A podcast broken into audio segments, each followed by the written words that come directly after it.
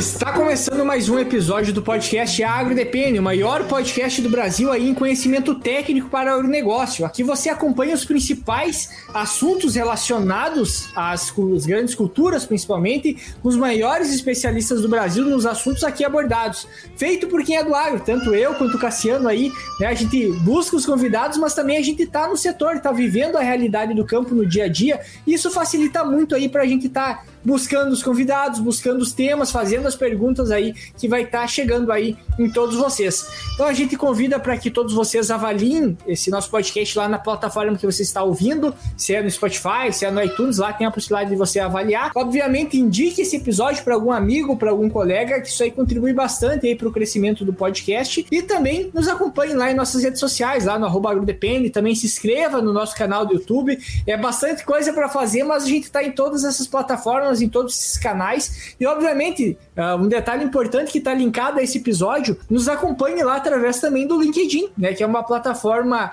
uh, ah, para profissionais e é importante que você esteja lá e acompanhando o Agro Depende por lá também, que é uma plataforma que a gente já cresceu bastante lá, tem muitas pessoas que nos acompanham por lá também.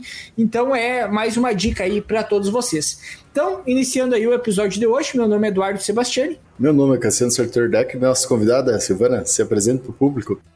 Olá, eu sou a Silvana Fim. É um prazer estar aqui participando do primeiro episódio do ano de 2024.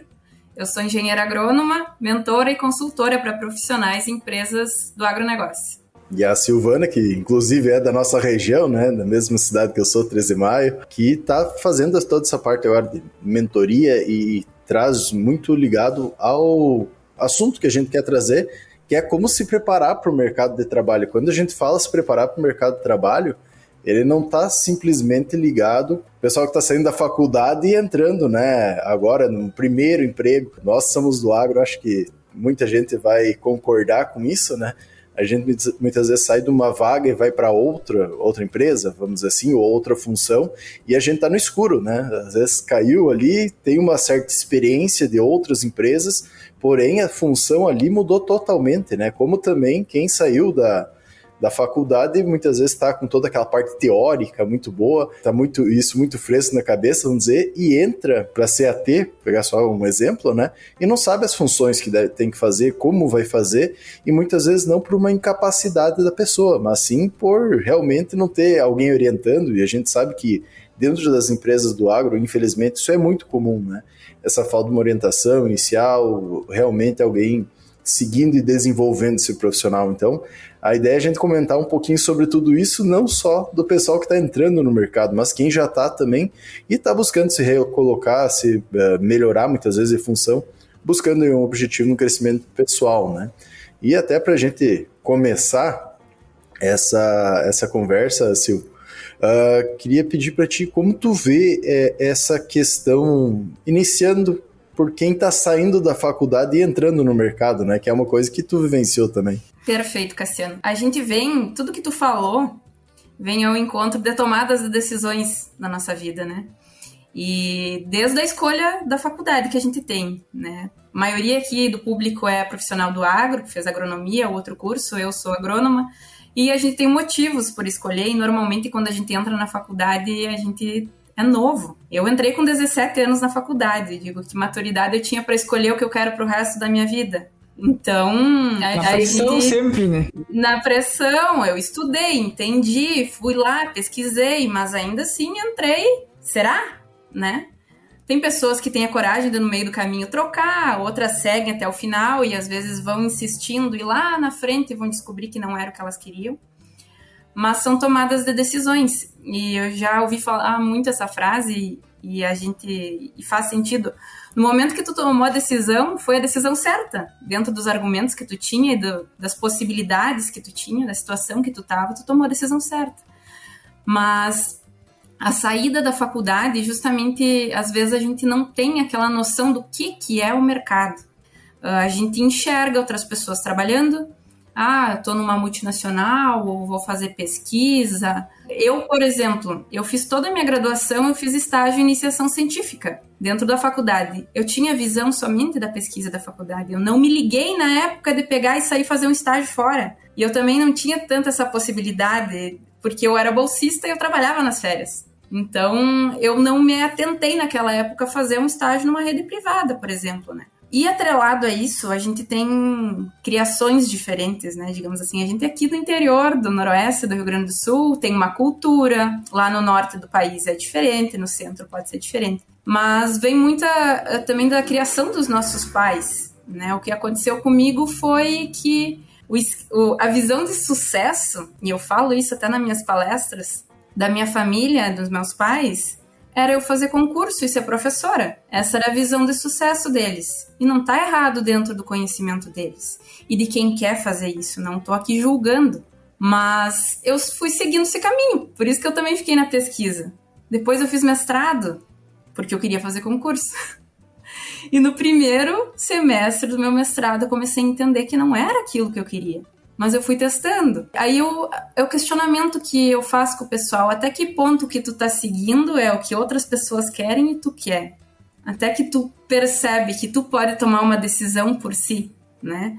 Até muitos casos as pessoas são sustentadas pelos pais por muito tempo e vão fazendo o que os pais querem, também tem isso. Mas eu tive a grata felicidade dos meus pais não, não interferirem nisso. Eu fui fazer o que eu queria, mas inconscientemente tinha essa influência, né? Então, tem esses, esses pontos, o que tu quer e o que, que vem da nossa cultura, dos nossos pais, né? Vem essa questão que eu começo a falar e tenho falado muito no agro, que é de autoconhecimento, né? E eu tenho levantado uma bandeira de autoconhecimento agronômico, porque o que a gente fala aqui, já foi falado em outros podcasts, é a questão de que a gente é formado bastante técnico, né? A gente aprende muita técnica na faculdade. E a gente tem uma oferta muito grande de cursos depois fora, de treinamentos técnicos no que a gente vai fazer. Mas e o lado pessoal, né? Às vezes é, o que está empacando a nossa carreira tem a ver com algo pessoal, não é tanta parte técnica. Mas aí ainda eu vejo uma barreira, uma cortina de fumaça ainda um pouco no agro nesse sentido, né? E até entra, eu acho, um pouco a questão de o que tu vivenciava, né? Porque tu sai com uma cabeça, tanto da, pra, indo para a faculdade, quanto também depois saindo de casa, que seja, tu sai com uma cabeça pré-formada, que nem tu comentou, e com vícios já, né, de algumas coisas. E quando tu entra em outra realidade, em, outro, em algumas empresas, vou pegar um, um exemplo só, tem muitos agrônomos que são filhos de produtor e um período saem de casa, né, viram AT, RTV, enfim, diversas uh, funções, e depois ele volta para casa. Porém, esse período que ele foi primeiramente, ele teve que se reconstruir, vamos dizer assim, porque é diferente do que ele estava fazendo em casa. Ele já veio com todos os vícios de, da lavoura, de como o pai ou a família ali lidava, e agora ele entrou dentro de uma empresa que ele tem que seguir parâmetros, tem que seguir uh, padrões, vamos dizer assim, pré-estabelecidos, que é o que a empresa busca dele, né? Então isso muda muito e a gente vê muita gente depois voltando e transformando também a, a propriedade que era do pai e da mãe, né? Transformando uhum. para muito melhor por trazer essas questões das grandes empresas para dentro de casa também, né?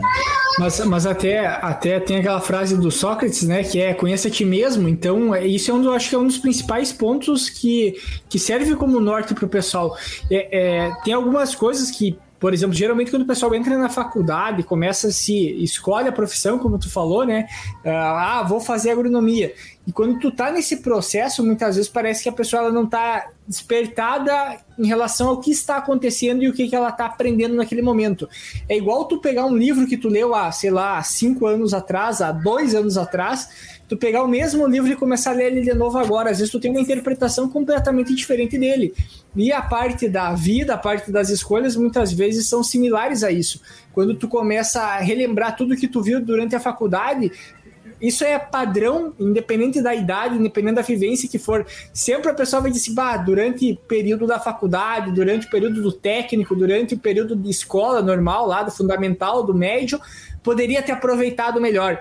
E isso é, é, é padrão, porque o, o que, que acontece? Muitas vezes a pessoa não está com atenção, porque ela não, não vê a necessidade daquele conhecimento na vivência prática dela. E quando ela vai para o mercado de trabalho, e até eu levanto um ponto, né, que na CETREM, onde é que a gente fez a faculdade, tanto eu quanto o Cassiano, nós tínhamos muita, muitos colegas que já estavam no técnico agrícola, nosso caso era o mesmo, que já trabalhava no setor, e isso nos dava uma uma pegada muito diferente também do que aprendia durante a faculdade, pelo fato que tu via na prática, no, no, no dia a dia, né, no trabalho que estava tava realizando, e ao mesmo tempo ia para a faculdade e encontrava toda a parte teórica e conseguia encaixar uma coisa mais a outra. Obviamente, com o passar do tempo, agora a gente olha para trás e ainda volta aquilo. Poderia ter aproveitado melhor, tem coisas que ainda hoje eu não sei.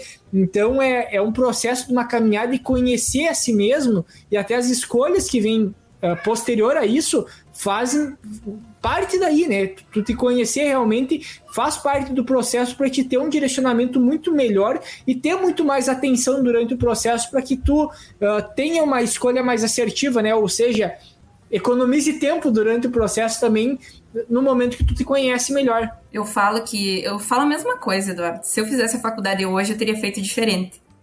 E um ponto que tu trouxe aqui uh, com relação a tu já, tu já estava no mercado, né? E estava fazendo faculdade. Uh, é um privilégio isso.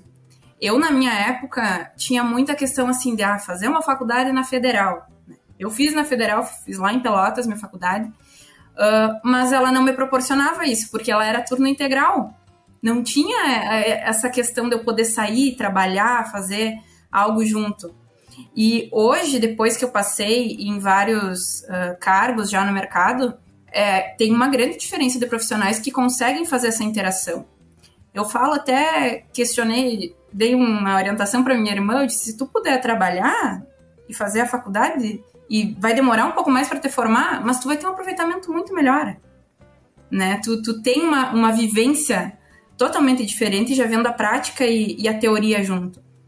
Então é um benefício também, dentro do. olhando do, do lado da carreira. Pensando numa dica, quem sabe que pode dar para esse pessoal que, querendo ou não, tá saindo de casa, tá buscando. Vamos começar por quem tá saindo da faculdade que não tem experiência nenhuma, né? Que nem tu comentou, uh, grande parte do pessoal não é uh, como eu, Eduardo, vamos dizer assim, que Exato. já estava trabalhando, já estava como técnico, já tinha um pouco de experiência e estava no mercado de trabalho uh, geralmente está lidando ou só na faculdade, fazendo mestrado, como foi teu caso, né, fazendo uhum. uh, casas pós, uh, mas muitas vezes saindo só da graduação e entrando no mercado de trabalho. E a realidade é totalmente diferente, né? Tanto de horários, responsabilidades, obrigações, o que tu vai fazer no campo, conhecimento básico para se ter, né? E a gente observa que muitas vezes no campo, essa questão de ter alguém ensinando como o professor fazia acaba não tendo mais, né? É muito tu por ti mesmo e tu vai buscar junto o conhecimento não com o teu gestor muitas vezes, mas sim com os colegas e as, tem gestores e gestores, né? Tem gestores que são muito bons, dão toda a orientação, mas tem muitos outros uhum. gestores que, ó, é para tu fazer isso, você vira, né? Pautora, né?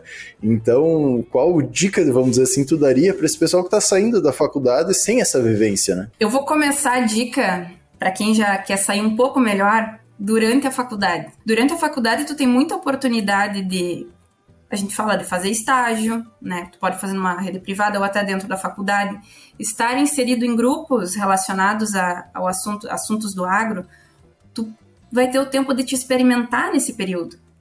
Ali já começa a tua descoberta do que, que faz sentido para ti. Não espera terminar e pensar, tá, e agora, o que, que eu vou fazer? Vai esperar cair do céu a ideia do que vai fazer. Uh, participar de dias de campo e, fundamental, networking, gente. Fazer relacionamento, ter relacionamento com as pessoas, ter uma rede de contatos, porque tu já vai sair completamente diferente, tu já vai estar tá conhecendo um pouco o meio, né? Então, uh, eu vejo muita gente esperando ah, quando eu chegar lá no final eu vou ver o que eu vou fazer. Não, já vai testando no meio do caminho. Experimenta, aproveita as oportunidades. As universidades, elas trazem uh, empresas para dentro, né? Uh, às vezes até na, na área de pesquisa, tu tá ali conduzindo um protocolo para alguma empresa privada, te relaciona com essa pessoa que está vindo ali. né? E essa foi uma das minhas oportunidades quando eu saí do mestrado. Eu terminei meu mestrado, então, que, que eu começava, eu terminava, e logo ali eu só disse sim pro meu orientador: Tu deve ter visto que eu não tenho jeito para isso. E ele ficou quieto. E aí, quem cala consente, né? Eu pensei. E eu, disse, eu só pensava assim, ó, eu só quero uma caminhonetinha, me dê uma caminhonetinha e me larguem visitar a produtora. É isso que eu quero fazer. Eu não sabia mais nada do que eu queria fazer, era só isso que eu queria. Mas aí, dentro do meu mestrado, eu tive a experiência. Então, tu estando dentro de uma área de pesquisa também, no mestrado era nós, os pós-graduandos, que desenvolviam toda a área experimental. Eu fiz lá no GEPAI, no grupo de pesquisa de arroz irrigado em Santa Maria. A gente conduzia 10 hectares de várzea. Eram os alunos que faziam os manejos. E a minha família não é do ramo. Então eu precisava aprender essa parte técnica mais na prática mesmo, botando a mão na massa. E é ali que eu conheci pessoas de empresas. E é ali que surgiram as oportunidades de eu fazer a entrevista. Então foi na minha segunda entrevista que eu consegui a vaga de AT. Daí eu fui à TV. E aí, Silvana entrou da TV, o que que faz? Então, mesmo eu só pensando que eu queria a caminhonetinha, a justificativa que me deram quando me contrataram me falaram assim, Silvana, tu não, não teve experiência, mas tu tinha muito mais noção do que tinha que fazer do que quem já tinha passado pela experiência. Então, ser curioso, gente, investigar, ir atrás, entender a empresa que tu quer. Hoje, dentro de processos de, de, de mentoria, eu também falo, não é só a empresa que tem que te querer.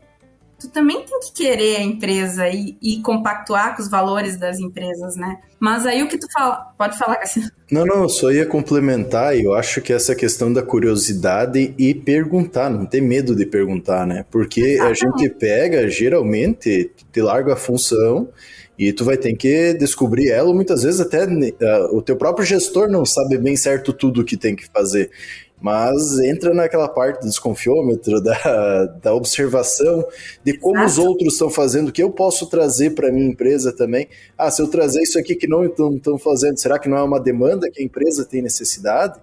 Então entra essas questões porque se tu é AT, por exemplo, só pegando de, de, exemplo, né, tu vai ter aquele padrão de AT, muitas vezes visitar, acompanhar campos, fazer avaliações, participar de dias de campo, montar dias de campo, né, então uhum. tem essas questões padrões que tu tem a, a, oportunidade de fazer muito network, porque tá lá tu e mais 20 negros da, das outras firmas fazendo a mesma coisa, né, e possivelmente, que é o que a gente observa ali, tu consegue conhecer pessoas que depois vão virar gerentes também, vão virar, vão subir no, na, na, hierarquia, né? Então é bastante interessante, além do contato com os próprios RTVs, né? É, é, até, é até aquela relação entre colegas, digamos assim, né? Porque tu nunca sabe quem tá na tua própria turma, às vezes o cara vai ter teu supervisor em alguma empresa, vai ter seu teu, teu gerente. Então, por exemplo, quando a gente fala de network, é importante o pessoal ter uma ideia que todas as pessoas que principalmente estão passando o período de graduação com você e a forma com que você leva a tua graduação, muitas vezes vão ser pessoas que vão estar sendo pessoas importantes na tomada de decisão de alguma coisa que você vai estar oferecendo ou de uma oportunidade que você vai estar se candidatando. Então, é, isso é um ponto importante o pessoal saber aproveitar as oportunidades que tem de network durante esse processo todo da caminhada, desde a parte da formação. E até um ponto que eu queria ressaltar aqui, né?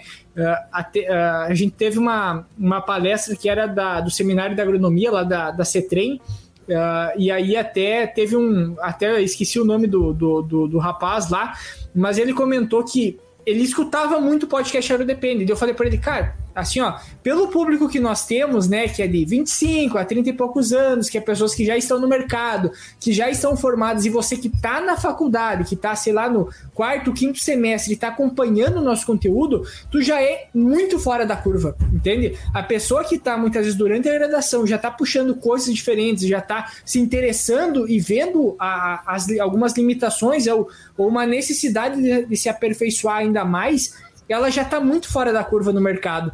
E, ah, claro, obviamente, depois é questão de como é que tu aproveita e como é que tu usa isso a teu favor. Mas é um ponto importante e já é um destaque que a pessoa vai tendo durante a caminhada dela. Então, se você é uma das pessoas que está durante a graduação e está ouvindo o podcast, saiba que você é uma é, é, é, um público extremamente nichado, porque o nosso público não é esse, né? Então, para ver que é uma pessoa diferenciada que está buscando conhecimento diferente da maioria da, dos que estão na mesma realidade que ela, né? E só uma coisa que eu acho que é interessante para complementar: sempre tem alguém vendo. E todo gestor não sabe quem contratar quando alguém sai da empresa. É uma briga, é uma dificuldade. Eu já passei pelo, pelos dois, tanto tendo que contratar quanto sendo contratado também. E quando tu sai daquela questão de tu tá mandando um monte de currículo, ninguém te chama para conversar e depois tu vira o gestor, tu consegue entender o porquê muitas vezes não te chama. O cara tem 90 mil coisas para fazer e mais isso, que não era um problema até pouco tempo, né? Então tu vai tentar buscar alguém que não quer ficar trocando, que já vem alguém meio pronto, o máximo possível. Então tu vai pedir para um monte de gente para alguém te indicar alguém, porque porque tu não quer, tu quer diminuir esse processo muitas vezes, né? E é um processo caro para a empresa que vai muitas vezes pegar três, uh, três meses ou dois meses até começar a desenvolver. E dentro do agro é tudo uma safra. A gente perde um ano para fazer qualquer coisa e para avaliar, fazer algum desenvolvimento, entender como é a pessoa. Então tu vai perder um ano, porque não é aquela questão de uma empresa que todo dia faz a mesma coisa e consegue avaliar em um dia, não. Precisa passar uma safra para o cara passar em todas as questões e ver se deu certo. Então aí começa a entrar as questões de quem já mostrou um certo trabalho em qualquer lugar que for, foi na faculdade, foi sendo AT, em dia de campo auxiliando, sendo estagiário. Sendo estagiário é um negócio muito importante que muitas vezes não dá muita bola, que é ali que tu vai conseguir ver realmente se está desenvolvendo ou não. E quem faz um trabalho diferenciado, que seja montando o dia de campo, ele é visto. Independente disso, ele é visto, pelo menos para virar um AT que seja, né? Mas ele é visto. Olha, às vezes que eu precisei pensar em alguém, tu pensa em quem? Quem tu viu, né? Aonde Exato. tu passou aquele profissional e tu pensa nessa pessoa. Mas aí, quando a gente vai uh, ah, para aquele ponto que tu comentou, Cassiano, de que a gente entra às vezes não sabe o que fazer na função, né? Então é realmente observando os outros e perguntando. Eu vejo muito, muito do pessoal ficar esperando uma orientação. E muito do que eu falo para os meus orientados, meus mentorados, pergunta. Não é errado perguntar. O que, que eu preciso entregar? Qual é o resultado que eu tenho que entregar? E hoje eu vejo que tem muitas falhas dentro das empresas, tanto revenda cooperativa, multinacional, que não aproveitam aquele profissional. Que às vezes tu tem um talento ali na tua base e ele tem muito a desenvolver, mas tu não tá orientando e não tá olhando ele. E aí tu orienta o RTV, orienta o AT só para bater estaca. Né? Tu pode ter um baita profissional ali para te ajudar. Normalmente é o que eu penso, né? Até para bater estaque, para emplacar a área de campo, né? Beira de estrada. Mas não, pode ter um baita profissional ali para crescer na empresa. E você, como líder, também ajudar uma pessoa a ser desenvolvida. Eu tive essa oportunidade. E é muito legal. Tu poder passar o teu conhecimento e a tua capacidade de liderança. Você aprende e a pessoa que está contigo aprende. Então, eu, assim, ó, eu entrei no meio de um projeto de AT. E é essa, essa questão, Cassiano. É uma safra, eu entrei no meio da safra. O AT que estava antes de mim deixou tudo pela metade. Eu tive que entender tudo, conhecer todos os produtores da região e até conhecer, então, criar um relacionamento com os consultores da cooperativa que eu atendia. Meu, quando terminou o projeto, eu estava começando a andar, né? E aí são essas questões de contratos também, né? Quando depende como a gente é contratado, né? Terminou o contrato, tu já não tá pensando no próximo passo dessa pessoa. A segunda vez, a primeira vez aconteceu comigo, acabou o contrato, fiquei sem emprego. Logo me recontrataram para outro, outro lugar. Mas nessa segunda vez eu não esperei acabar. Eu já estava empregada antes de terminar o, o projeto. E depois eu voltei a entrar nessa empresa porque naquela época, digamos, ela me perdeu, me deixou escapar, mas depois eu voltei, porque eu me identifiquei com os valores dela e eu queria continuar na empresa. Mas naquele momento não dava e eu não queria ficar sem emprego. Então, as pessoas também têm que observar como gestores, por mais que tu não tá num cargo de gerente, tu tem a capacidade de liderar outras pessoas e contribuir para a carreira de outras pessoas. Né? Faz parte do teu desenvolvimento. E aquela, aquela história, né? O, papel de liderança ele não é proveniente de uma, de uma de um cargo, ele é um comportamento, basicamente. Tu pode se comportar como um líder, digamos assim, uh, dentro das tuas funções, mas tu pode se posicionar como um líder, buscando oportunidade, sendo proativo de alguma forma. Então, é, é muitas vezes isso o pessoal não vê. Eles esperam muitas vezes o cargo para se comportar como tal, de tal forma. E, e hoje, assim, ó, eu Uh, já li mais, né? Eu gostaria. Esse ano aí temos como meta buscar ler mais novamente. E, e, muitas vezes a gente começa a romantizar muitas coisas, porque quando tu pega livros uh, voltados à questão principalmente de liderança, tu, tu vê muita coisa no sentido assim abaixo. Tinha o cara lá na empresa que eu entrei e ele era um mentor, ele me indicava, ele dava o caminho, é, corrigia, dizia o que eu tinha que melhorar ou não. Então a gente vê muitas histórias nesse sentido, mas de forma generalizada, falta líderes, né? Já tem, já tem vários indicativos, né? A gente falta, falta liderança em todas as áreas, seja política, seja de gestão de empresa, falta líderes no mundo de forma geral. Então a gente vê que a gente não pode só depender dos outros, a gente tem que buscar de alguma forma uma autonomia para estar tá se qualificando, porque se você encontrou, de certa forma, algum líder da empresa que você está, que o cara realmente é uma, uma, uma tem uma performance acima da média, que ele orienta, que ele te dá os parâmetros do que tem que melhorar, é uma coisa extremamente específica, porque geralmente todo mundo está mais preocupado com as demandas que se tem da empresa, do dia a dia, e tá tudo certo. A questão é, porque a gente tá, volta a, a ressaltar, né? Os caras que a gente está citando muitas vezes é os caras que estão nas histórias dos livros, então é, é, é fora, extremamente fora da curva. E isso muitas vezes não é a realidade do dia a dia. Então a gente tem que estar tá preparado para isso muitas vezes e estar tá buscando se qualificar de alguma forma para o mercado e o mercado ele tem uma, ele é agressivo tu, e tu tem que estar tá preparado para isso de alguma forma, né? Perfeito, essa, essa comparação, né, de que a liderança é um comportamento, tu não precisa esperar estar num cargo, né, para para executar a liderança. E muito do que eu vejo assim, às vezes a pessoa tá num cargo que ela tá bem, ela, ela tá uh, com um salário bom, tá com uma estabilidade. E ela, às vezes essa pessoa entrega resultado, mas ela tem medo de desenvolver outra pessoa, com medo que aquela pessoa vai substituir ela. Isso já acha egoísmo, gente. Conhecimento é uma coisa para ser compartilhada. Os dois lados vão ganhar. Então, se aquela pessoa quer parar no tempo e ficar para sempre ali, então que continue entregando resultado, mas desenvolva outra pessoa também. Mesmo entregando resultado, o mercado está mudando constantemente, né? Muitas vezes ele está entregando resultado porque ele tem uma característica de uma região muito grande, por exemplo, alguma coisa ligada a isso, e daí do nada muda, a empresa vai lá e corta a região dele em cinco. E daí ele tem que entregar resultado numa região menor. Ou ele, uhum. a região dele cortou em cinco, ele ia virar gestor da área, porém ele não contratou, não não desenvolveu ninguém para botar abaixo dele para tocar as áreas, né? E daí entra a, a uma questão que é tá pronto para os negócios, né? Além de construir as outras pessoas, tu tá pronto e fazer um jabá do agro depende, né? Tu ter a informação, muitas vezes tu vai ouvir os duzentos e tantos episódios que a gente tem. Se tirar 30 segundos de cada um e uma informação que tu guardou, tu já ganhou, porque vai aparecer um dia de campo que tu vai precisar usar, vai aparecer uma entrevista que tu vai, ser, tu vai ter um desenvolvimento, e não só o do agrodepende, né? Eu comento que eu uh, vai pegar essa última semana. Eu viajei do Rio Grande do Sul até Campo Verde, Mato Grosso, tá 2,200, mais agora até o norte do Mato Grosso, estou em Matupá hoje, deve dar mais uns 600 quilômetros mais.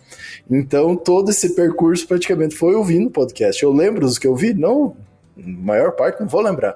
Porém, alguma coisinha eu ligo com o outro e quando eu precisar, eu tenho ali, né? E entra a parte de leitura, curso, desenvolvimento, que é muito importante para tu estar tá pronto. E essa parte, muitas vezes, de não ver também nessa questão que o mercado está desenvolvendo, como tu vai passar isso para outras pessoas, para as outras pessoas terem, querendo ou não, tu como um, uma certa referência, que o Eduardo falou, ah, meu, o gestor que me auxiliou, a pessoa que me auxiliou, porque depois, se tu precisar de algumas pessoas, tu vai ser lembrado também, né? Exatamente.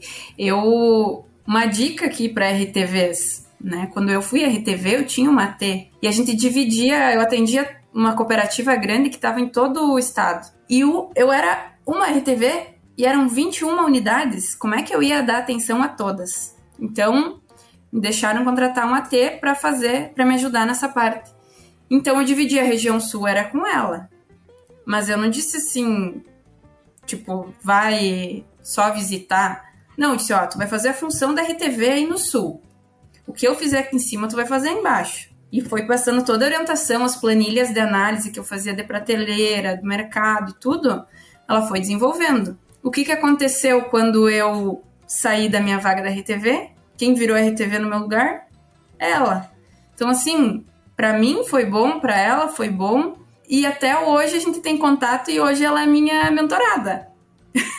Continua me tendo como referência. Então, a gente essa construção de relacionamento e de ajudar as pessoas é muito rica. Tu vai ter essas pessoas para sempre do teu lado. Agora entra uma, uma questão que gostei que tu comentou, de, por exemplo, a, a tabela de prateleira, né?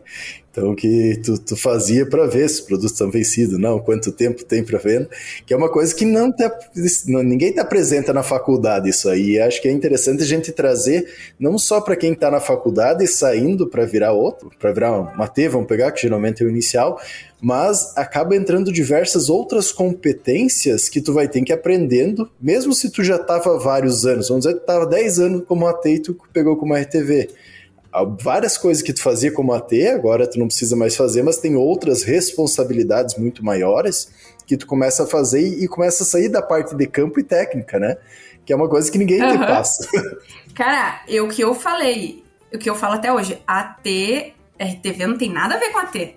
Se o AT só tá fazendo a função que todo mundo olha por fora e acha que faz. Então, a capacidade analítica eu tive que desenvolver. E por sorte, ou sei lá.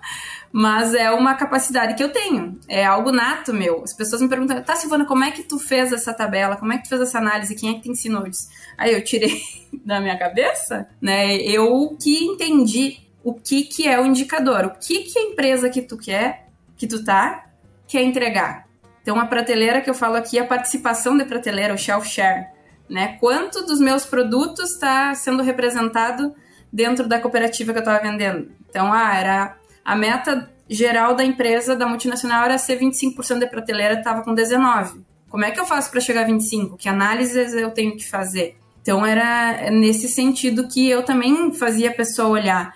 Então, quando tu está num cargo, qualquer cargo, não só como AT, RTV, é tu entender quais os indicadores que a empresa que tu tá, tá olhando. Que resultado ela quer que tu entregue. Às vezes não tá claro e tu tem que perguntar né? Então, é, é um direcionamento às vezes básico, e é o que eu falava, a maioria dos meus mentorados vem com falta de direcionamento.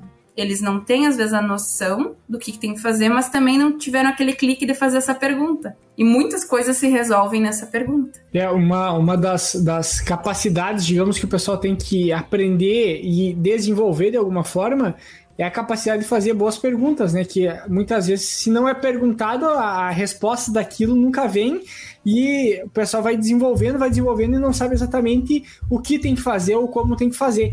Então, ter as coisas muito claras depende muito também do que está sendo perguntado.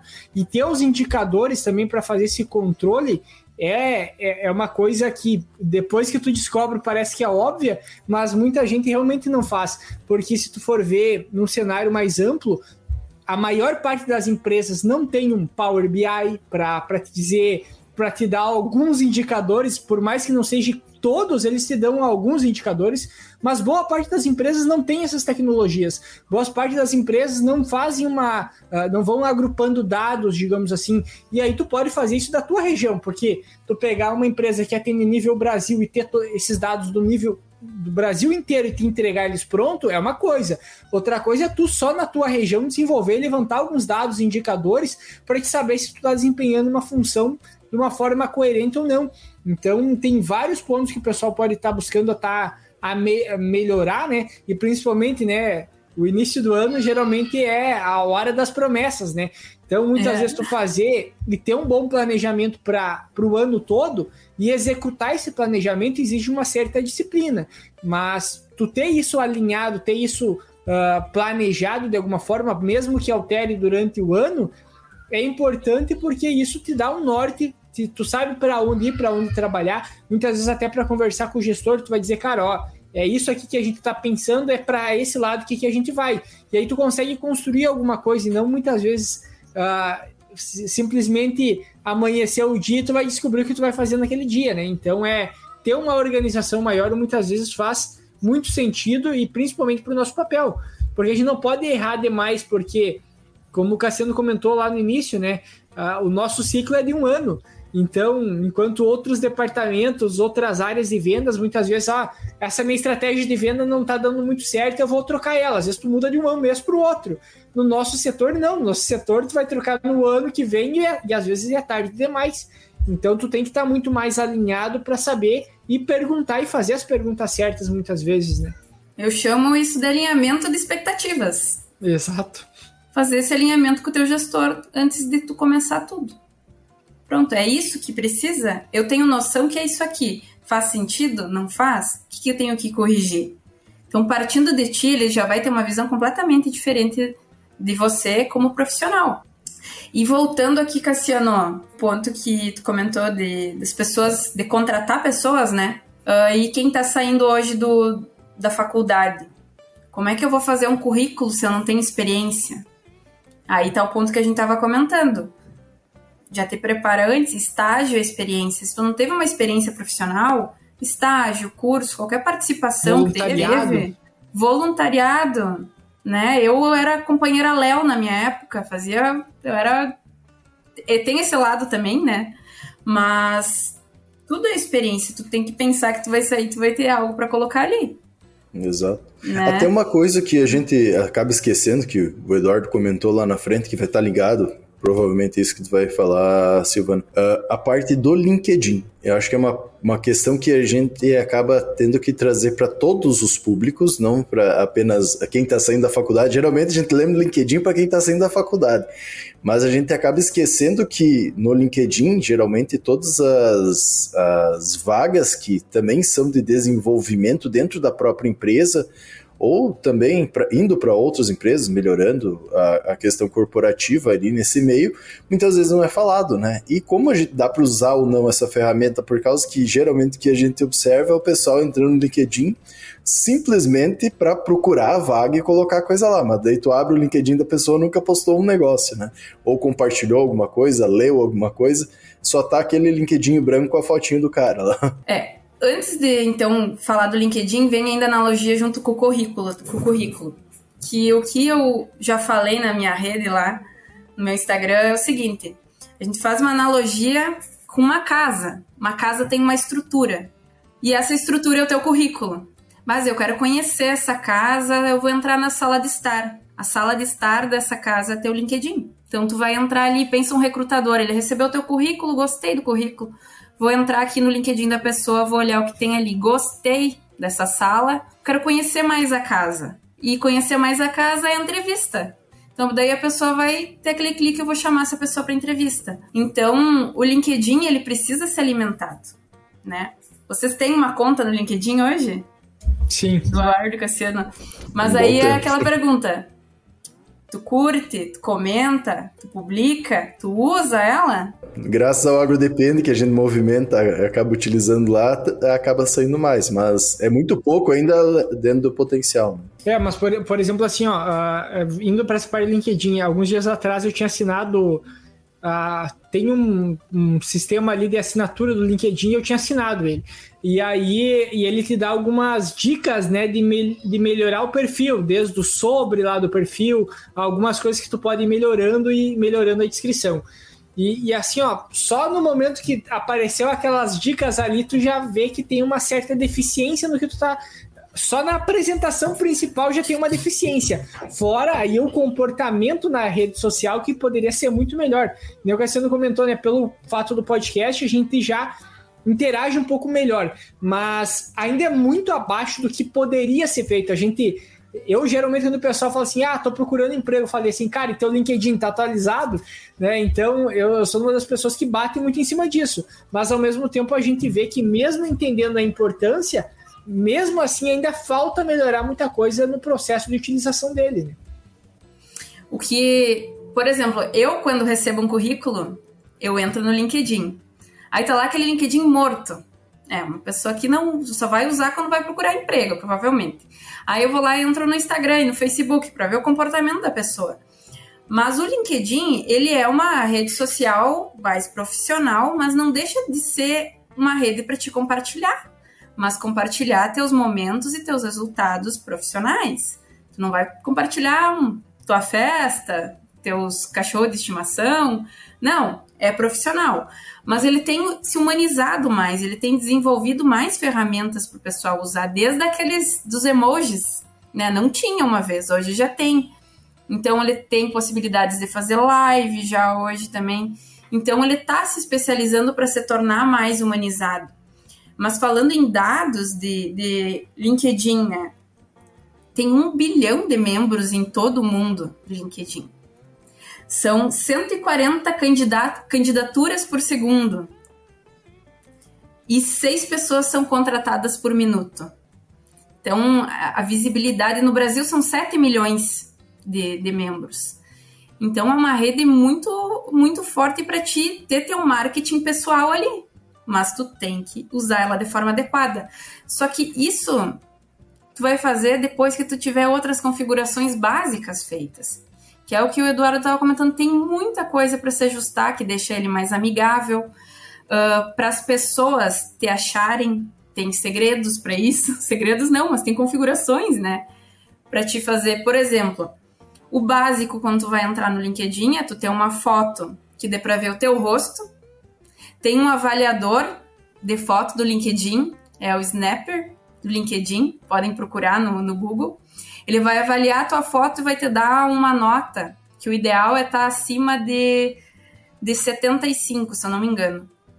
E ele te dá o que tu tem que ajustar na foto para ela ficar mais atrativa, porque como o Instagram, o LinkedIn também tem algoritmo, né? Então, tu tem uma foto sorrindo, ele avalia até teu sorriso, ele dá uma nota pelo teu sorriso. Então, às vezes a pessoa tem uma foto escondida de longe de uma paisagem, tu nem enxerga quem é a pessoa. Tem uma foto de capa legal, condizente com o, o que tu tá fazendo. E aí tem as palavras-chave, que vocês devem, podem agora começar a perceber que não tem só o nome da pessoa. Embaixo tem um monte de, de palavras, que são palavras-chave. Por exemplo, no meu, eu tenho engenheiro agrônoma, consultoria, mentoria, agro, gestão comercial, gestão de pessoas, analista de perfil comportamental, tudo isso. Tem, pode, é um campo enorme de caracteres. E é através dessas palavras que as pessoas vão te encontrar, os recrutadores vão te encontrar. E tu tem um sobre bem escrito, que é o que o Eduardo comentou. Uh, eu vejo o pessoal pegar no sobre e comentar e fazer um resumo do currículo, do que está ali embaixo nas experiências profissionais, né? mas o sobre tu pode escrever na primeira pessoa e falar de ti, das tuas, dos teus valores, do que tu prioriza, tu realmente te vender ali, né? Então ele, ele tem essa característica, ele é um resumo teu, mas pode ser um resumo mais pessoal, que a pessoa vai ler ali, vai quando conversar contigo vai ver realmente é a Silvana que tá ali. É, é a Silvana que escreveu aquilo ali, não tá robotizado, sabe? Então essa questão de humanização aí tem depois todos os outros campos que tem é, é parecido daí com o currículo, né?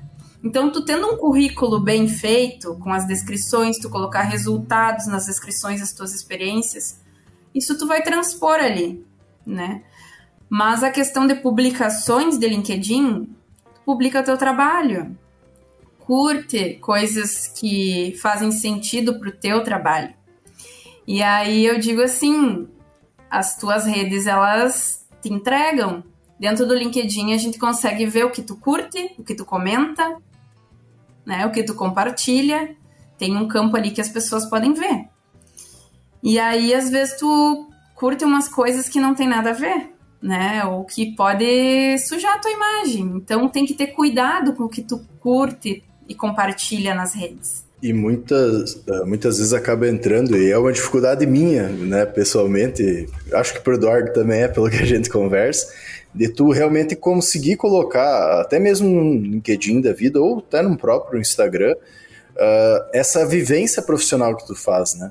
Porque a gente perde muito tempo rolando feed ali de Instagram, fazendo outras coisas, mas o parar e criar eh, fotos, se tu vai pegar no celular, tem as 5 mil fotos aí de dia de campo, de vistoria de lavoura, de um milhão de coisas que o cara já fez.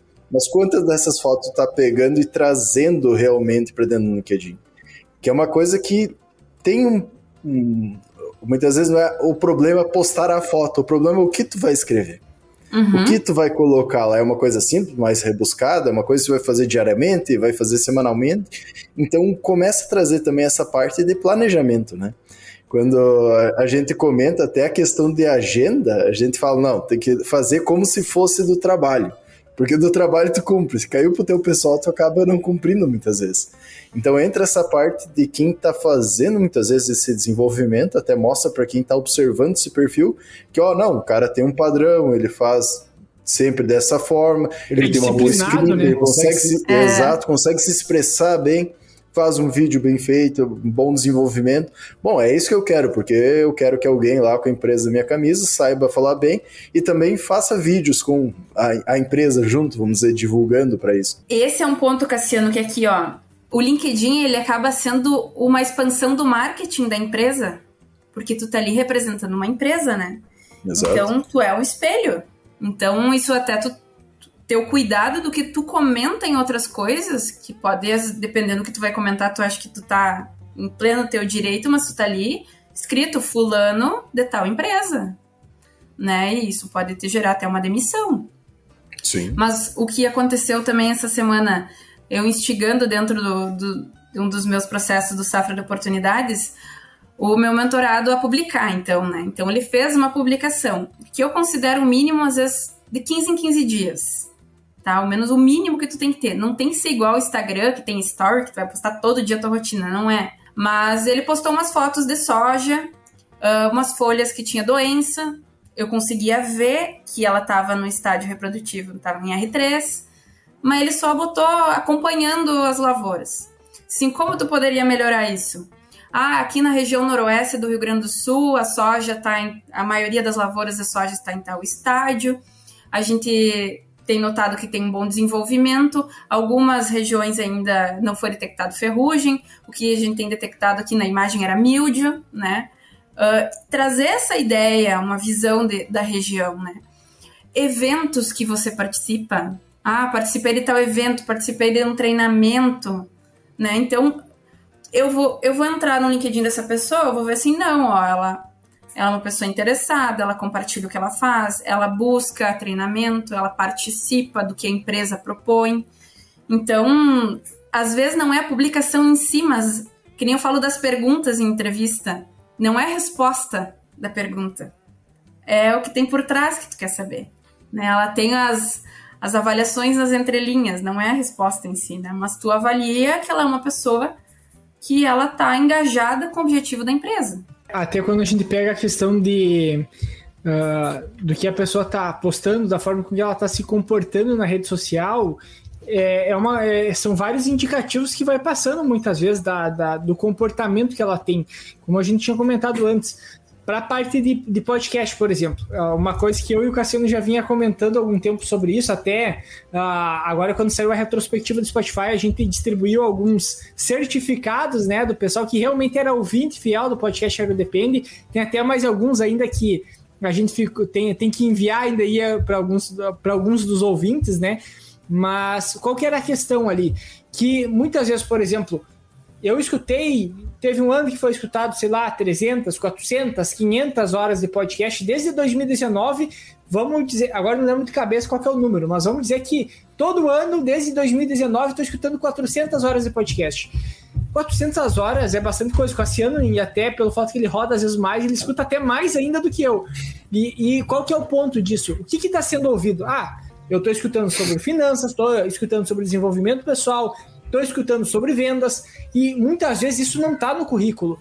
E aí volta naquela questão, como é que aquilo que não está no teu currículo tu vai comunicar de alguma forma? Porque eu posso dizer assim, ó, se tu vai olhar meu currículo naqueles primeiros anos com o desenvolvimento do podcast, não estava sendo feito nenhum curso. Porém, a gente estava falando toda semana com algum especialista, algum dos maiores especialistas do Brasil, toda semana lendo algum livro relacionado ao agronegócio, lendo outros livros, escutando o podcast durante a semana e isso não conta nada no currículo. Então, tu tem que comunicar isso de alguma outra forma. E aí entra aquela questão. Uh, obviamente, nós estamos aqui nos expondo diretamente, né? Uh, e de uma forma frequente, de alguma forma.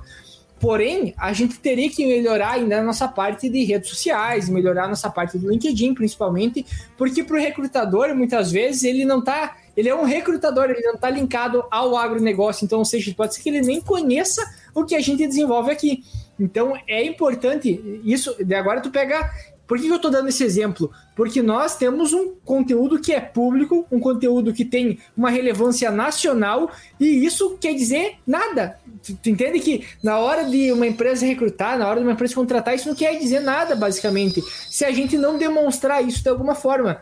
Exato. Porque independente do que tu faça, só vai ter valor se tu mostrar que aquilo realmente teve algum valor, né? E aí entra aquela história de como é que tu vai utilizar a rede social para mostrar que tu tem aquele conhecimento, que tu tá fazendo determinada coisa, que isso não vai aparecer no currículo aí, mas tu tem que mostrar que tu tem um movimento, né? Que tu é uma pessoa diferente da maioria que tá lá se candidatando para aquela vaga.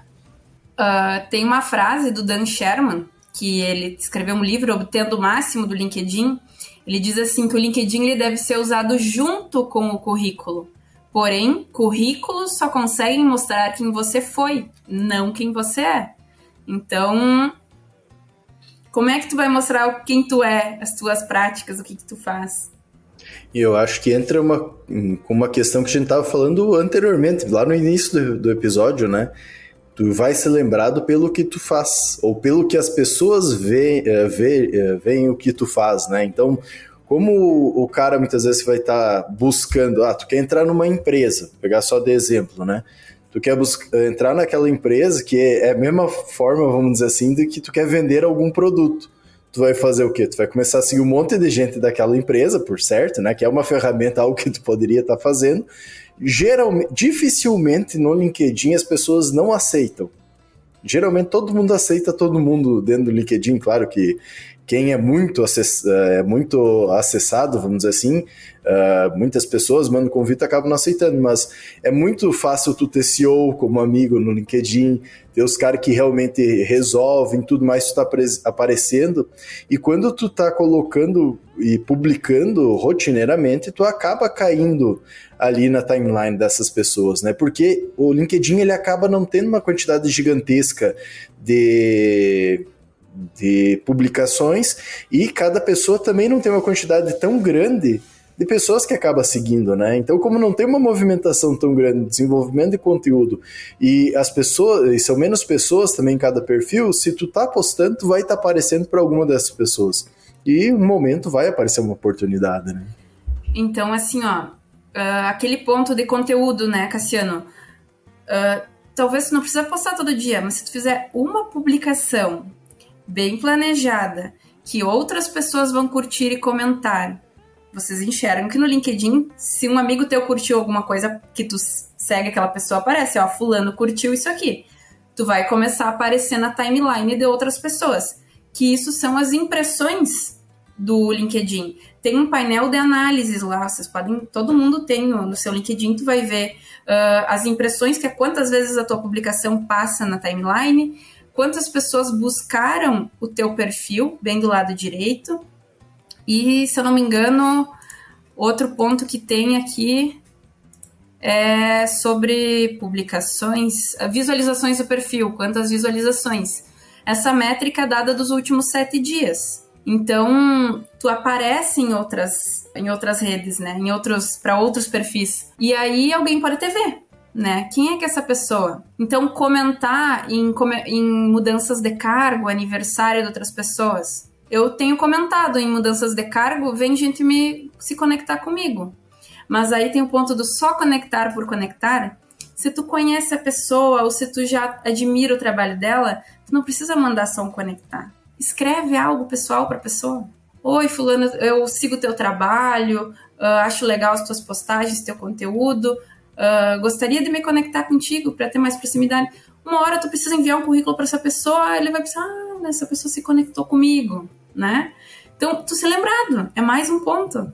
São detalhezinhos que no final uma única atitude talvez não seja uma grande diferença, mas somadas, elas fazem diferença. Tudo que tu faz de diferente hoje em dia é muito, é muito diferente. Porque assim, ó. e às vezes o básico. Exato. Porque assim, ó, a média, a, a maioria é muito é muito medíocre, né? Como a maioria do pessoal costuma dizer, né? A mediocridade, mediocridade. tá é, tá espalhada para todo que é parte. Então, a maior parte do pessoal não faz nada para se diferenciar da maioria. Então, tu qualquer coisa que tu faça de diferente que apareça um pouco mais, vai ser um ponto diferencial. Uh, eu, eu gosto que, em função do podcast, né? A gente tem uma vantagem que a gente se conecta com muitas pessoas e a gente tem e tem motivo para se conectar, entende? Tu vai, ah, tem um CEO de uma empresa, eu tenho por que me conectar com ele, porque amanhã ou depois a gente vai gravar um episódio com ele para, sei lá, entender como é que ele, como CEO da empresa, gerencia tudo, se organiza, como é que ele faz a empresa crescer, entende? Então a, a gente tem algum propósito ainda por trás para fazer essa conexão e para nós isso é uma certa vantagem. A questão é como é que a gente comunica isso para todo mundo. É aquela história, só é visto quem é lembrado. A questão é como é que tu faz para ser mais visto. Então, a, e a rede social, ela favorece muito a isso. E como foi bem comentado, o LinkedIn é uma, uma, uma plataforma que são poucas pessoas movimentando porque é para profissionais. LinkedIn é uma rede social de profissionais, diferente do Instagram. É que nem o pessoal dá um exemplo sobre, ah, eu quero divulgar alguma coisa no Instagram. É como se tu estivesse na rua mais movimentada do mundo e tu quisesse botar teu outdoor, que ele vai ser pequenininho, porque tem muito outdoor ao mesmo tempo aparecendo lá. Como é que tu vai se destacar no meio de todo mundo? E o LinkedIn é uma plataforma, até uma vez eu vi uma entrevista do, do, do, do Amorim lá, Ricardo Amorim, eu acho que é, né? dele falando a respeito Isso. do LinkedIn, que em outros países, ainda até nos Estados Unidos, ela é muito utilizada para negociação. No Brasil uhum. ainda é muito pouco. Mas a gente não chegou nesse nível ainda. Não chegou nesse nível, mas eu, eu ainda acredito que vai ter uma tendência do LinkedIn ser uma ferramenta muito mais utilizada por profissionais, até para fazer negócio, não só para contratar pessoas, a ter conteúdo. E assim, ó, é, quando eu começo a seguir pessoas muito diferentes, e dependendo do nível técnico, às vezes aquela pessoa curte uma coisa de um especialista, sei lá, de outro país, muitas vezes, e tá caindo ali na minha timeline. E, e aí tu vai se conectar aquela pessoa também de alguma forma. Então, assim, a quantidade de conteúdo técnico e conteúdo interessante realmente que aparece no LinkedIn é uma coisa que tu não encontra em nenhum outro lugar. Era fácil, fácil de tu pegar, por exemplo, o conteúdo que chega no LinkedIn tu só uh, traduzir ele e jogar para o teu Instagram e ser conteúdo criado para o Instagram, por exemplo, numa página do AgroDepende, porque é muita coisa de qualidade que é filtrada já por lá, porque a pessoa que está curtindo já é uma pessoa que tem um cargo alto, tem uma função alta, digamos assim, no meio profissional, e o que ela está curtindo já passa por um filtro para um rigor, digamos assim, que o que está chegando ali para ti depois é uma coisa extremamente qualificada, é uma coisa realmente interessante. Então é, é a forma com que o algoritmo funciona é um diferencial bastante grande. E eu sou um grande defensor que o pessoal deveria usar mais o LinkedIn. Como a gente comenta, né? A gente é muito bom para dar dica para os outros e faz muito pouco ainda, né? Mas com certeza é uma, é uma, uma atenção que nós deveríamos dar muito maior, principalmente para o LinkedIn, porque é uma plataforma extremamente diferenciada e é uma plataforma para profissionais, né? Não, e isso que a gente tá falando realmente é para profissionais, mas ele tem um outro lado para quem quer vender, né? Para quem quer negociar. Tudo ali embaixo, no, se tu entrar no teu perfil e no teu perfil tem lá tem o interesse em encontrar novo emprego, prestar serviços e contratar. Tu tem como colocar ali os teus serviços. Eu ainda não fiz isso e vou fazer. Porque eu até eu tô descobrindo tudo que tem no LinkedIn. Eu fiz curso para entender, para para poder passar isso para as outras pessoas, mas essa parte ali tu tem como criar uma página para ti, prestar teu serviço, as pessoas podem te contratar por ali. Vai ser uma pl plataforma muito eficiente no, no profissional. E o que, que eu vejo do meu negócio mesmo como consultora e mentora? Tem mais resultado no LinkedIn. Eu tenho conta no Instagram, eu uso bastante, mas o LinkedIn é só profissional que tá ali. É só quem está interessado em se desenvolver, em publicar o que está fazendo, então vai olhar aquela publicação, né? Então tem uma diferença das redes? Tem. E fazendo um adendo, o LinkedIn ele te dá a possibilidade de tu acessar pessoas que tu nunca teria. Claro que tu não vai ficar dando oi para todo mundo, Mas se tu entrar de alguma forma, às vezes somente como um comentário de uma postagem que uma dessas pessoas fez, já é, um comentário, né? influenciado. Né? É, uhum. bom comentário ou até mesmo chamar a pessoa para conversar, né? Dentro do LinkedIn, todo mundo dá uma certa abertura para isso, mas também saber o que vai conversar, não dizer, oi, como vai o dia? Então, tem. Grupo de família, bom dia. É, bom dia. Mas tem essa possibilidade de tu desenvolver, e até trazendo uma questão que a gente fazia no, no, passado, quem sabe a gente volta a fazer, tudo vai depender do tempo da nossa organização também, que era newsletters que a gente escrevia, Isso. que vinha uhum. CEOs de empresa, vinha pesquisadores comentar sobre escrever um, um, texto falando sobre algum assunto superficialmente, claro, tu não, não acaba se aprofundando tanto, pegando uh, alguns, uh, algumas referências, né, de textos, enfim, uh, e muitas vezes é um baita material que era bastante consumido, né? Então tem todo esse desenvolvimento que é possível fazer e que a gente muitas vezes não está aproveitando essa oportunidade, né? Então essa questão que tu comenta de tudo que tá vindo é muito boa, mas vou te falar que a parte de vendas tem bastante, porque o que, que o cara recebe de invite, que não é um. É uma venda direta já, tentando o pessoal fazer o comunicado, tá aumentando bastante. É, mas aqui, ó, e voltando no, no início, quando a gente estava falando dos profissionais que estão saindo do, da faculdade, tem os profissionais que estão já com tempo de carreira, já evoluíram dentro da hierarquia, né, digamos assim, do, do plano de carreira que tem na empresa que eles estão, ou até em outras empresas, e também precisam olhar para esse lado, né, que é uma forma de tu tá te vendendo, porque às vezes tu, quando tu menos espera, pode acontecer alguma coisa. E aí não entrar só no LinkedIn para na hora de, de pedir um emprego, mas também usar isso como ferramenta. Eu acho que o LinkedIn ele acaba sendo mais importante para quem já está no mercado de trabalho e quer aumentar do que quem vai estar tá entrando. Por causa Com que certeza. quem já está, tu consegue mostrar um desenvolvimento maior. Quem está entrando muitas vezes vai ser, ah, porque tal fulano conhece tal, alguma coisa mais network direto. Mas ali no LinkedIn, muitas vezes os caras e os CEOs, vários uh, várias pessoas mais influentes dentro da empresa realmente usam aquilo lá e buscam pessoas observando o que está lá dentro, né? Então acho que é bastante interessante essa questão porque realmente ele é observado lá dentro, principalmente por quem já está querendo crescer na carreira, não é mais aquele júnior, né? Não é mais o júnior, com certeza. Até, até essa semana eu tinha entrado em contato com, com, com um cara que ele tinha feito um texto no LinkedIn falando sobre, sobre a situação, né, do cenário agronômico do momento. Cara, o texto do cara era muito bom, ele passava um cenário que era realmente interessante e, cara, vou chamar esse cara para gravar um episódio com nós, entende? Uh, ou seja, foi um texto, eu vi um texto dele só, ele tem muito mais textos publicados, mas um deles chegou até nós Aí a gente lê o texto, o texto é muito bom e, cara, eu quero saber mais o que tu mais pensa a respeito sobre isso, entende? Então, obviamente, aqui a gente tá falando uma oportunidade de falar num programa, num podcast, mas olha quantas outras oportunidades outras. isso não abre, né? Porque isso vai escalando de uma forma que muitas vezes o pessoal não tá, não tá percebendo. E, e até eu acredito que é importante a gente deixar como dica, né? Pelo fato que é um início de ano, o que, que o pessoal poderia fazer assim? Uh, o que, que poderia fazer para se conhecer melhor, né? Porque uma das coisas que eu reparei no momento que comecei a usar o LinkedIn é que tem tanta vaga que aparece muitas vezes que tu tem funções lá que tu não nem sabia que existia, né? Geralmente algumas vagas que são até o nome da vaga em inglês, né? E tu, tu vai depois tu vai descobrir o que, que realmente tem naquela dentro daquela função daquela vaga.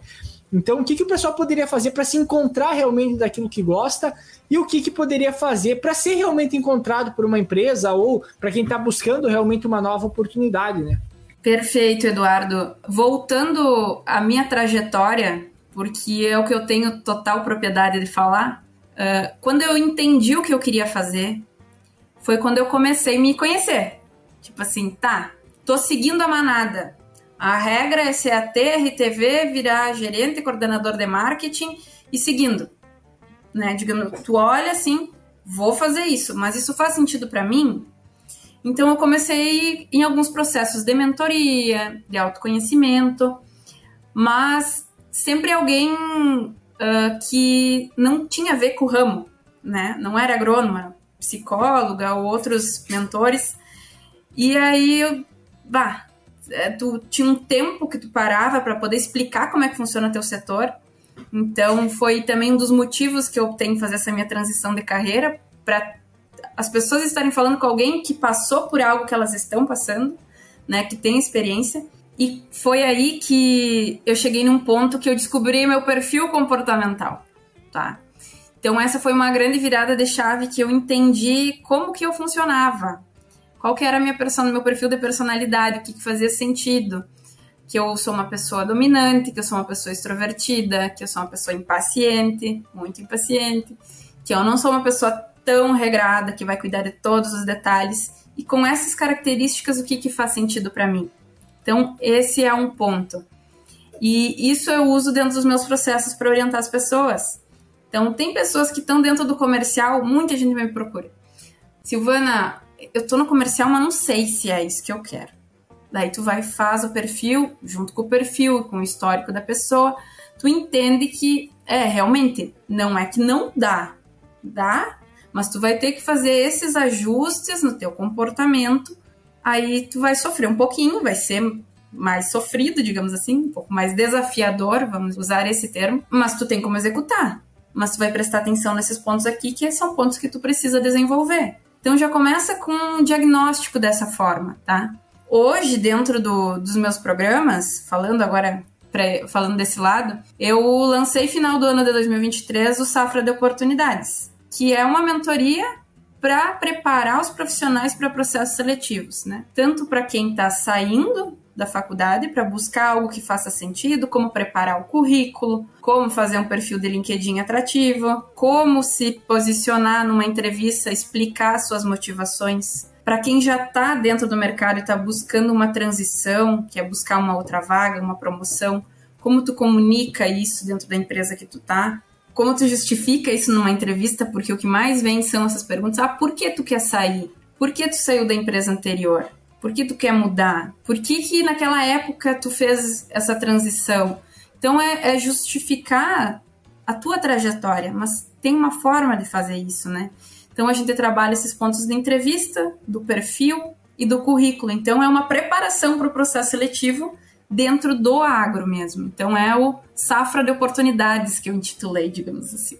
Um baita conteúdo para quem quer realmente desenvolver já sei o pé direito no começo do ano, né? Acho que essa parte que o Eduardo comenta de tocar, a gente bota todas essas metas no começo do ano, mas muitas vezes a gente acaba não cumprindo elas, já começar uh, com alguém te auxiliando de como fazer, de como botar metas alcançáveis para tu realmente conseguir seguir elas e ter resultado é uma coisa muito importante, porque a gente está muito acostumado a botar meta, ou colocar coisa lá em cima que é inalcançável muitas vezes e não consegue organizar, né? E ter um, um caminho, que nem tu comentou, para tu trilhar a partir disso, eu acho que é muito importante e também traz, não só para quem está entrando no mercado de trabalho, mas todos nós, né? Todos nós temos metas pessoais, temos metas dentro do trabalho, projetos pessoais que muitas vezes a gente não sabe como tocar. E eu e Eduardo somos, acho que a gente pode dizer que é prova disso com o podcast, né? A gente tá fazendo podcast até hoje de, de teimoso, praticamente, né? Porque gostar de fazer mesmo porque falta muitas vezes uh, também esse planejamento um pouco melhor, um desenvolvimento um pouco melhor, né? E tudo isso a gente acaba amadurecendo com o tempo, eu acho, e vendo a necessidade de fazer tudo isso, porque sem isso tu nunca vai ser do lugar. Vai ser aquele cara de 50 anos, já 20 de mercado, 30, que nunca saiu do mesmo, da mesma função que sempre esteve, né? Então é uma coisa que a gente tem que trazer e é importante a gente sempre lembrar que dentro das profissões, ela não tem só a demanda, ela muda obrigações, muda uh, coisas que tu tem que saber, um desenvolvimento pessoal, e as empresas precisam sempre de pessoas que se desenvolvam cada vez mais, né?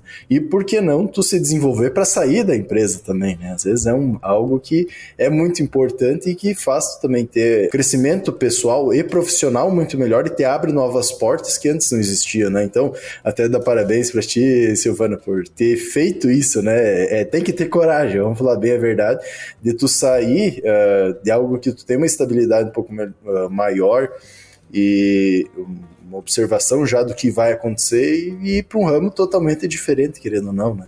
Então é muito importante e mostra também que cada vez mais mais pessoas podem fazer isso e que tem mercado para todo mundo, desde que sigam todas, esse, é, todas essas questões e se uh, desenvolvam como pessoa, como profissional e busquem conhecimento, né, para desenvolver tudo isso. É tu ter a opção de escolher aquilo que a gente já falou antes, o que faz sentido para ti. E eu já tinha essa ideia, né, esse desejo, o propósito, que muita gente romantiza isso, né? Ah, meu encontrar o meu propósito. Mas como eu tenho o vídeo lá que eu gravei em 2020 quando eu era RTV ainda, do que eu queria fazer, falando que eu lá eu sou mentora para profissionais do agro. Então esse vídeo existe. E eu já tinha essa ideia, mas eu planejei os meus próximos passos para eu estar aqui hoje com mais propriedade para falar. E realmente eu estava muito bem, bem estabilizada, com salário bom, numa empresa boa. Mas aqu aquela coisa que eu fui. Só o meu autoconhecimento me permitiu eu dar esse passo, eu entender que era isso que eu precisava fazer para mim e pelos profissionais que estão por vir no mercado, que já estão no mercado, para poder contribuir para a carreira deles, né? Porque às vezes é uma conversa e uma conversa com alguém imparcial. A gente muitas vezes vai pedir opinião para os nossos pais, para os cônjuges, para amigos. E é difícil a gente, às vezes, separar o lado pessoal quando a gente vai dar uma opinião para alguém. Imagina, eu vou dar uma opinião para o meu marido hoje, talvez eu não vou conseguir separar assim ou ele não vai entender da forma que era um profissional falando para ele, porque eu sou a esposa dele falando para ele, né? Então ter alguém imparcial para estar tá olhando a tua carreira e também te dar uns cliques que às vezes é um ajuste mínimo que a pessoa precisa e poder estar tá contribuindo para a carreira das pessoas elas se desenvolverem, assim é o que mais me gratifica é isso. É, Silvana, aquela orientação fez eu ser promovida, aquela orientação fez meu RTV me perceber diferente, ver que eu estou entregando mais resultado. Então, é, é essa a minha função como mentora hoje. E fora o meu trabalho que eu faço nas empresas na, na área comercial, né? que é com treinamentos também e, e, desenvolvimento da área de gestão comercial. Uh, primeiramente, a gente gostaria de agradecer tu disponibilizar um tempo para conversar conosco e um tempo um pouco maior, que ficamos uma hora conversando praticamente antes do episódio, agora mais uma hora do episódio. Trazer também para o pessoal come, eh, nessa uma mensagem de começo de ano buscar se organizar mais, isso vale para nós o podcast também, né? Buscar se organizar mais, botar metas, ver os objetivos, ver como trilhar esse caminho, como a Silvana comentou muito bem, e desejar para todo mundo também que seja um baita ano para todos nós, mesmo com as dificuldades que o clima já vem nos trazendo aí, que o, o, o ano acabou, mas a safra está no meio, né? A gente sempre está nesse, nesse meio termo dentro do agro, que mesmo o ano acabando, a gente está na mesma safra do ano passado, então a gente pensa sempre em safras, então vamos desejar que essa safra acabe muito bem, que a próxima uhum. seja muito melhor e que a gente consiga se desenvolver cada vez mais como profissionais, como pessoas também,